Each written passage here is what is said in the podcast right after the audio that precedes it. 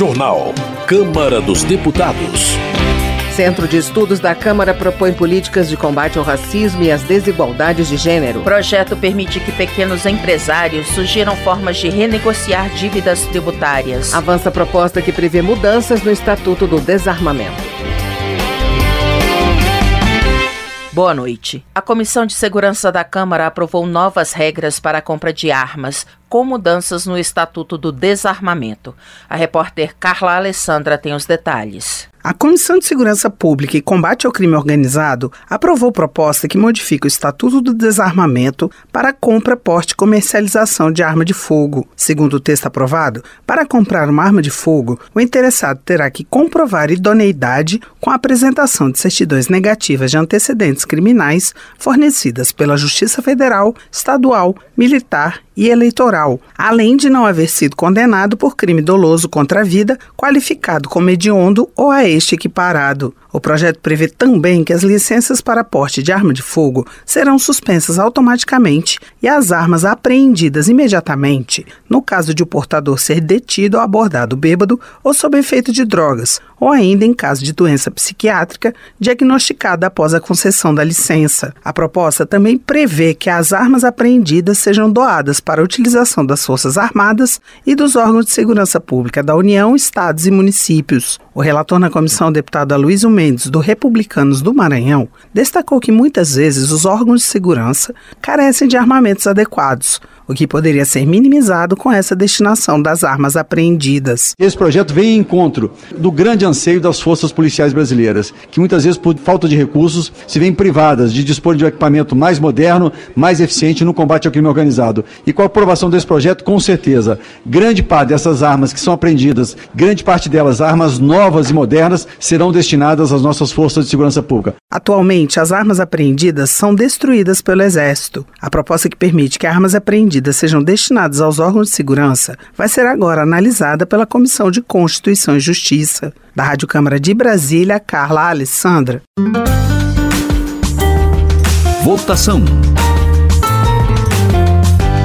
A Câmara aprovou o projeto de lei que dá ao representante da Fazenda Nacional o voto de desempate no Conselho Administrativo de Recursos Fiscais, o CARF, última instância de julgamento de questões tributárias na administração federal.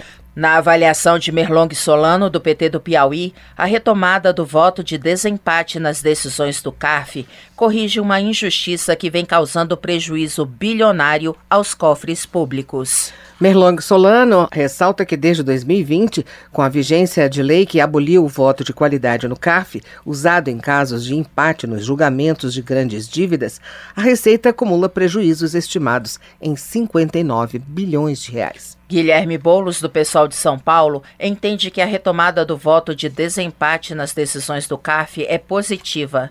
Ele explica que o Conselho cobra dívidas de sonegadores, geralmente grandes bancos e grandes corporações, e que quando havia empate, a determinação era de que a dívida não fosse paga. Por isso, Guilherme Boulos acredita que o voto de desempate do CARF fará com que grandes devedores cumpram a lei e paguem seus impostos. Já Reynold Stefanes, do PSD do Paraná, critica a aprovação do voto de desempate no Conselho Administrativo de Recursos Fiscais, o CARF defende o modelo em que o contribuinte, no caso de empate no julgamento, é considerado vencedor. O parlamentar considera que existe uma sanha arrecadatória por parte do Estado que prejudica o país. Economia. No início do mês, os deputados também aprovaram em dois turnos a proposta de emenda à Constituição que trata da reforma tributária. O texto agora será analisado pelo Senado Federal. Reginaldo Lopes, do PT de Minas Gerais, afirma que a reforma tributária vai dar mais previsibilidade e credibilidade, além de estabilidade política e social, para resgatar a confiança e atrair novos investimentos para o Brasil. Reginaldo Lopes acredita que a reforma vai permitir mais oportunidades, porque a economia vai crescer e voltar a gerar empregos, permitindo o aumento da renda per capita. Para Maria do Rosário, do PT Gaúcho, quando a reforma tributária cria a possibilidade de cobrar IPVA de lanchas, iates e jatos, entre outros bens de luxo, a proposta tenta corrigir a forma injusta como o sistema tributário trata pobres e ricos. Maria do Rosário também destaca o cashback, mecanismo que possibilita a devolução de parte dos impostos às famílias de baixa renda, como exemplo de enfrentamento da regressividade do sistema. Carlos Zaratini, do PT de São Paulo, entende que a reforma reforma tributária vai dinamizar a economia. Ele ressalta a necessidade de simplificar o sistema tributário e reduzir a carga sobre o consumo, contribuindo para que os brasileiros paguem menos impostos. Carlos Zaratini também cita os benefícios da reforma tributária para os municípios onde não existe um sistema de produção, principalmente produção industrial, uma vez que, com a aprovação da proposta, a arrecadação será direcionada ao local de consumo. Sâmia Bonfim, do pessoal de São Paulo, afirma que é preciso mudar a lógica de tributação no Brasil. Ela enfatiza que a carga tributária atualmente recai de forma desproporcional sobre os mais pobres, enquanto os mais ricos são menos impactados. Sâmia Bonfim elogia alguns aspectos da reforma tributária, como a regionalização dos recursos arrecadados e a cobrança de IPVA sobre iates e jatinhos. No entanto, ela se diz preocupada com a redução dos tributos sobre agrotóxicos e a diferenciação tributária favorável aos bancos. Na visão de Tarcísio Mota, do pessoal do Rio de Janeiro, a reforma tributária deve ampliar a tributação sobre os mais ricos e diminuir a regressividade do sistema atual. Ele afirma que o fim da chamada guerra fiscal é um ponto positivo da proposta encaminhada ao Senado. Tarcísio Mota, porém, ressalta dois pontos que, segundo ele, não foram abordados de forma satisfatória na reforma tributária: os benefícios tributários sobre agrotóxicos e a falta de definição da cobrança sobre bancos. Por outro lado, Sidney Leite, do PSD do Amazonas, elogia a reforma tributária e destaca a necessidade de adotar mudanças que melhorem o ambiente de negócios no Brasil. Segundo ele, essa proposta não é do governo, mas do parlamento, que vem debatendo o assunto há décadas. Sidney Leite acredita que o texto construído avançou ao contemplar diversos setores produtivos e, principalmente, ao buscar reduzir o custo Brasil. Ele enfatiza que o objetivo é impulsionar a atividade produtiva, gerando emprego, renda e desenvolvimento econômico. Pedro Kizai, do PT catarinense, afirma que a reforma tributária é fundamental para contribuir com a reindustrialização do país. Como pontos positivos da proposta, ele destaca a simplificação das regras tributárias e a transparência dos impostos cobrados. Pedro Kizai reconhece que a proposta poderia tratar de outros temas importantes, como a taxação de grandes fortunas e novas regras para o sistema financeiro, mas ele avalia que o texto construído na Câmara representa a atual correlação de forças no Congresso. Jaque Rocha, do PT do Espírito Santo, elogia a reforma tributária, afirmando que a proposta fortalece o Pacto Federativo e altera o modelo de sustentabilidade da economia. Jaque Rocha acredita que uma reforma tributária inclusiva, participativa e que reduza os três impostos federais a um único imposto vai contribuir para tirar o Brasil da estagnação econômica. Por sua vez, Rodolfo Nogueira, do PL de Mato Grosso do Sul, se diz preocupado com as consequências da aprovação da reforma tributária.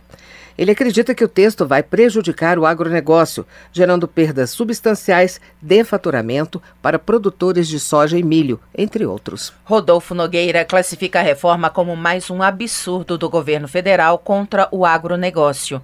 Para ele, o presidente Lula se comporta como inimigo do setor, deixando os custos da reforma para os grandes agricultores. O deputado argumenta que isso impactará o preço dos alimentos na mesa dos brasileiros.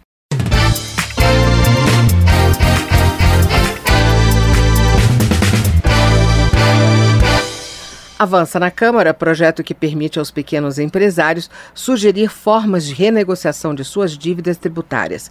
A repórter Silvia Minhato tem os detalhes. A Comissão de Indústria, Comércio e Serviços da Câmara aprovou o projeto de lei complementar que permite aos pequenos empresários sugerir formas de renegociação de suas dívidas tributárias. A proposta determina que o Comitê Gestor do Simples Nacional ofereça sistema informatizado para facilitar a interação com os empresários e permitir que esses apresentem propostas de parcelamento. O deputado Helder Salomão, do PT do Espírito Santo, relator do projeto, explicou o motivo das mudanças Os empreendedores individuais e também a microempresa e empresa de pequeno porte têm especificidades que não podem ser tratadas da mesma maneira que se trata uma média e uma grande empresa. E o Comitê Gestor do Simples Nacional tem a expertise, tem possibilidade de acelerar né, para que a resolução desses problemas, dessas pendências, seja mais rápida. Helder Salomão diz que 30% das micro e pequenas empresas estão endividadas, ou cerca de 5 milhões de CNPJs. O projeto que permite aos pequenos empresários sugerir modelos de renegociação de suas dívidas já foi aprovado pela Comissão de Desenvolvimento Econômico. Agora ele será analisado pelas comissões de Finanças e Tributação e de Constituição e Justiça. E também terá que ser votado pelo plenário da Câmara. Da Rádio Câmara de Brasília, Silvia Minhato. Trabalho. O Ministério do Trabalho e os cafeicultores do Espírito Santo assinaram um acordo que formaliza a contratação temporária de mão de obra em lavouras de café no estado. Gilson Daniel, do Podemos, informa que a medida visa combater o trabalho análogo à escravidão. Gilson Daniel explica que pessoas de todo o país vão para o Espírito Santo no período da safra e, para não perder benefícios sociais do governo, preferem trabalhar sem carteira assinada. Ele afirma que a nova forma de contrato temporário beneficia os cafeicultores e os trabalhadores. Ivoneide Caetano, do PT da Bahia, comemora a recente sanção de três leis que beneficiam as mulheres a que obriga a igualdade salarial entre homens e mulheres que exercem a mesma função e a que dá prioridade às gestantes e lactantes na renovação do programa Bolsa Atleta. Ivoneide Caetano também celebra a sanção da lei que define assédio moral e sexual como infração ético-disciplinar no Estatuto da Advocacia e da Ordem dos Advogados do Brasil. Ela garante que a sociedade é quem ganha com a promoção da equidade de gênero e com respeito às mulheres. Sobre a lei de paridade salarial sancionada pelo presidente Lula, Ayrton Faleiro, do PT do Pará, destaca que há anos a CLT prevê salários iguais para homens e mulheres que exercem a mesma função, mas o deputado observa que na prática isso não acontece. A partir de agora, Ayrton Faleiro observa que a novidade da lei é que o governo Lula vai garantir fiscalização e punição para as empresas que descumprirem a regra da igualdade salarial. Desenvolvimento Regional. Alexandre Lindemeyer, do PT, elogia a decisão do Supremo Tribunal Federal, que julgou constitucional a lei estadual do Rio Grande do Sul que proíbe a pesca de arrasto dentro das 12 milhas da costa gaúcha. Alexandre Lindemeyer reitera que a decisão preserva as espécies e o meio ambiente, além de reconhecer a competência e a legitimidade do Rio Grande do Sul para legislar em questões referentes à sua costa. Meio Ambiente. Célia Chacriabá, do pessoal de Minas Gerais, alerta sobre os impactos ambientais e à saúde causados pelo uso excessivo de agrotóxicos no Brasil. A deputada menciona que mais de 70% dos pesticidas são consumidos no bioma do Cerrado. A intenção de Célia Chacriabá é chamar a atenção para reavaliar o consumo de agrotóxicos, enfatizando que essas substâncias afetam a saúde, a terra e os rios brasileiros. A deputada defende uma economia economia sustentável que valorize a alimentação saudável e promova um futuro melhor para o Brasil. Pedro Ayrara, do Patriota de Minas Gerais, denuncia que após oito anos do desastre ambiental da Vale em Mariana, a execução dos 42 programas de compensação ambiental está muito abaixo do que foi prometido pela Fundação Renova, responsável pela reparação. Pedro Ayrara também diz que um falso frei atuava como perito judicial e fazia parte do comitê técnico da Fundação Renova, evidenciando falta de qualificação nas credenciais técnicas dos profissionais envolvidos. Ele pede que a situação seja investigada. Direitos Humanos. Carol D'Artora, do PT do Paraná, repudia a declaração do deputado Gustavo Gayer, que num podcast comparou o QI de africanos ao QI de macacos, sugerindo que o continente, de maioria negra, não tinha a capacidade cognitiva para escolher a democracia. Na avaliação de Carol D'Artora, a fala é odiosa e mostra o quanto o Brasil precisa avançar para superar a mentalidade atrasada e retrógrada, que é a mentalidade racista. Reginete Bispo, do PT Gaúcho, Gaúcho informa que foi uma das responsáveis por ação no Supremo Tribunal Federal e no Conselho de Ética da Câmara contra o deputado Gustavo Gayer, que proferiu comentários racistas comparando o cérebro de africanos ao de macacos. Reginete Bispo destaca a importância da mão de obra e da inteligência dos povos africanos na construção do país e lembra que no Brasil racismo é crime inafiançável. Professor Paulo Fernando, do Republicanos do Distrito Federal, condena a perseguição religiosa do governo da Nicarágua, que expulsou do país um grupo de freiras brasileiras. Ele acusa o presidente Lula de minimizar, durante a campanha de 2022, os abusos cometidos pelo presidente nicaragüense Daniel Ortega. Professor Paulo Fernando também questiona a omissão de organizações de direitos humanos como a Anistia Internacional e a Comissão da Liberdade Religiosa da OAB, diante das violações denunciadas. Juliana Cardoso, do PT de São Paulo, elogia a atuação do Ministério da Justiça e da Segurança Pública na transferência de refugiados afegãos que estavam vivendo de forma precária no aeroporto de Guarulhos. Juliana Cardoso também parabeniza a iniciativa do Sindicato dos Químicos de São Paulo, que abriu as portas da colônia de férias da entidade, no município de Praia Grande para acolher os afegãos refugiados.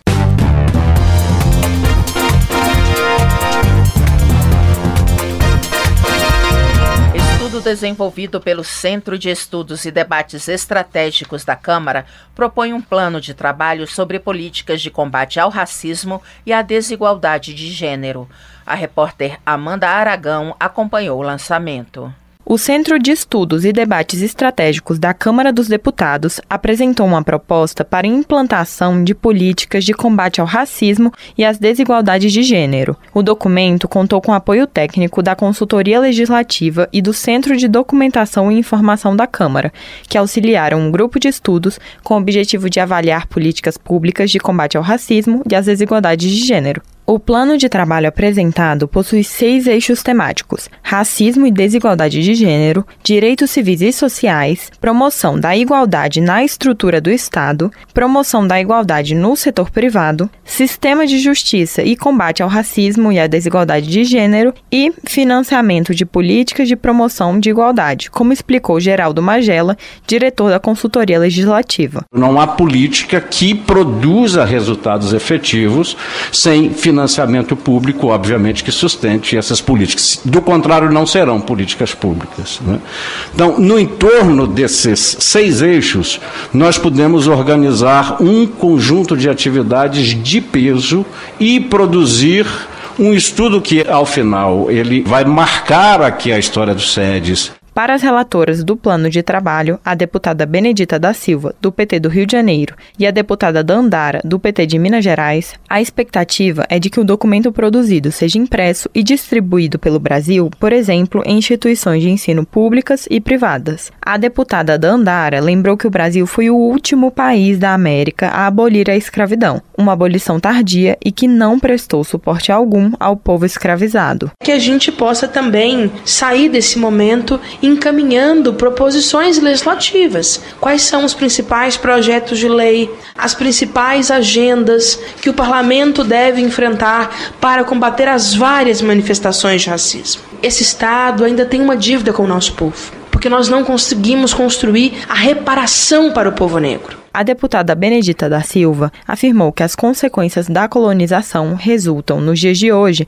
na discriminação consciente e inconsciente, que geram as desigualdades raciais. Elas não são só sociais, não é verdade, elas são, sobretudo, desigualdade racial. Porque se você olhar na pirâmide social, você vai ver quem é que é pobre, quem é que mora na favela, quem é que está em mais condições, quem não está na universidade, com o número de quem chega aqui no Congresso Nacional. A proposta de plano de trabalho, políticas públicas de combate ao racismo e às desigualdades de gênero na construção de um Brasil justo e desenvolvido pode ser acessada na página do Centro de Estudos e Debates Estratégicos no portal da Câmara dos Deputados, em câmara.leg.br. Da Rádio Câmara de Brasília, Amanda Aragão. Termina aqui o jornal Câmara dos Deputados, com trabalhos técnicos de Rodrigo Santos, apresentação de Luciana Vieira e Tércia Guimarães. Uma boa noite para você. A Voz do Brasil retorna amanhã. Uma boa noite. Você ouviu A Voz do Brasil. Boa noite.